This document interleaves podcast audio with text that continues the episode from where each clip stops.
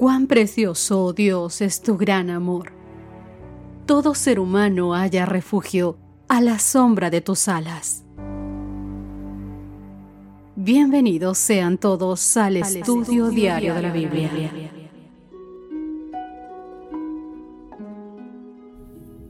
Muy, pero muy buenos días. Bienvenidos todos queridos amigos y amigas a nuestro estudio diario de la Biblia. Ya es jueves 24 de noviembre y qué gusto nos da poder compartir con ustedes estas reflexiones donde podemos aprender del estudio de la Biblia y podemos impulsar el conocimiento que a través de las escrituras podemos obtener. Recordando nuestro versículo para memorizar, esta semana se encuentra en Juan 5:39. Escudriñad las escrituras porque a vosotros os parece que en ellas tenéis la vida eterna, y ellas son las que dan testimonio de mí. Para hoy, nuestro título es Las almas bajo el altar, y abriremos Apocalipsis 6, 9 al 11, que será el versículo a escudriñar. Mientras damos lectura, te invito a reflexionar. ¿Cómo pueden las almas de los mártires muertos clamar bajo el altar?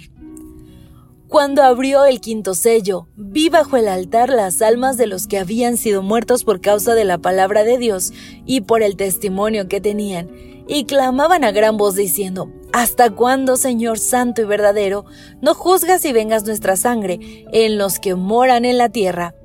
Y se les dieron vestiduras blancas y se les dijo que descansasen todavía un poco de tiempo, hasta que se completara el número de sus consiervos y sus hermanos, que también habían de ser muertos como ellos.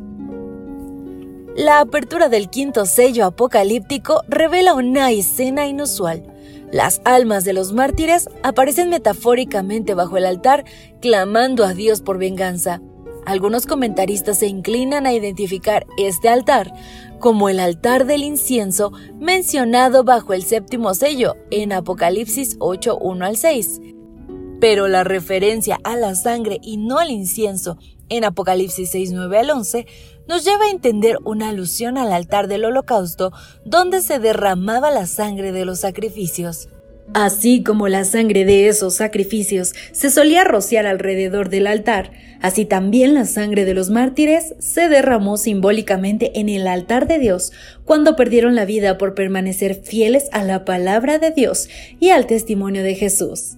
Esto se puede ver en Apocalipsis 6.9 que dice, cuando abrió el quinto sello, vi bajo el altar las almas de los que habían sido muertos por causa de la palabra de Dios y por el testimonio que tenían y Apocalipsis 14:12. Aquí está la paciencia de los santos, los que guardan los mandamientos de Dios y la fe de Jesús.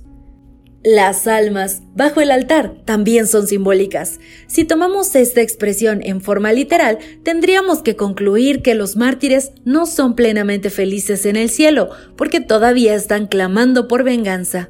Esto difícilmente suena como si estuvieran disfrutando de la recompensa de la salvación. El deseo de venganza puede hacer que tu vida sea miserable, pero ¿tu muerte también? Además, es importante recordar que Juan no recibió una visión del cielo como este es realmente. Allí no hay caballos blancos, bermejos, negros o pálidos montados por jinetes belicosos. Jesús no está en el cielo en la forma de un cordero con una sangrante herida de cuchillo. Los cuatro seres vivientes no representan criaturas aladas reales con características de animales. Tampoco hay allí almas que yacen en la base de un altar. Toda la escena fue una representación gráfica y simbólica. El autor George Elad dice, en este caso, en Apocalipsis 6 del 9 al 11, el altar, evidentemente, es el altar del sacrificio, donde se derramaba la sangre del sacrificio. El hecho de que Juan viera las almas de los mártires bajo el altar no tiene nada que ver con el estado de los muertos, ni con su situación en el estado intermedio. Es simplemente una forma vívida de representar el hecho de que fueron martirizados en el nombre de su Dios. Querido amigo, ¿quién especialmente aquellos que han sido víctimas de injusticias, no ha clamado por justicia, que aún no ha llegado.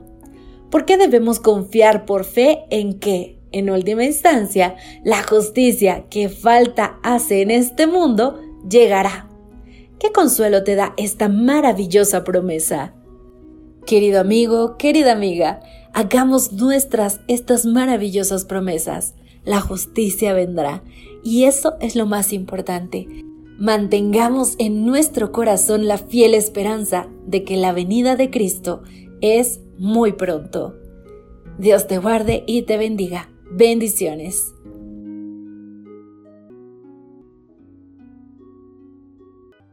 Gracias por acompañarnos. Te esperamos mañana. Te recordamos que nos encontramos en redes sociales. Estamos en Facebook, Twitter e Instagram como Ministerio Evangelike. Y también puedes visitar nuestro sitio web www.evangelike.com.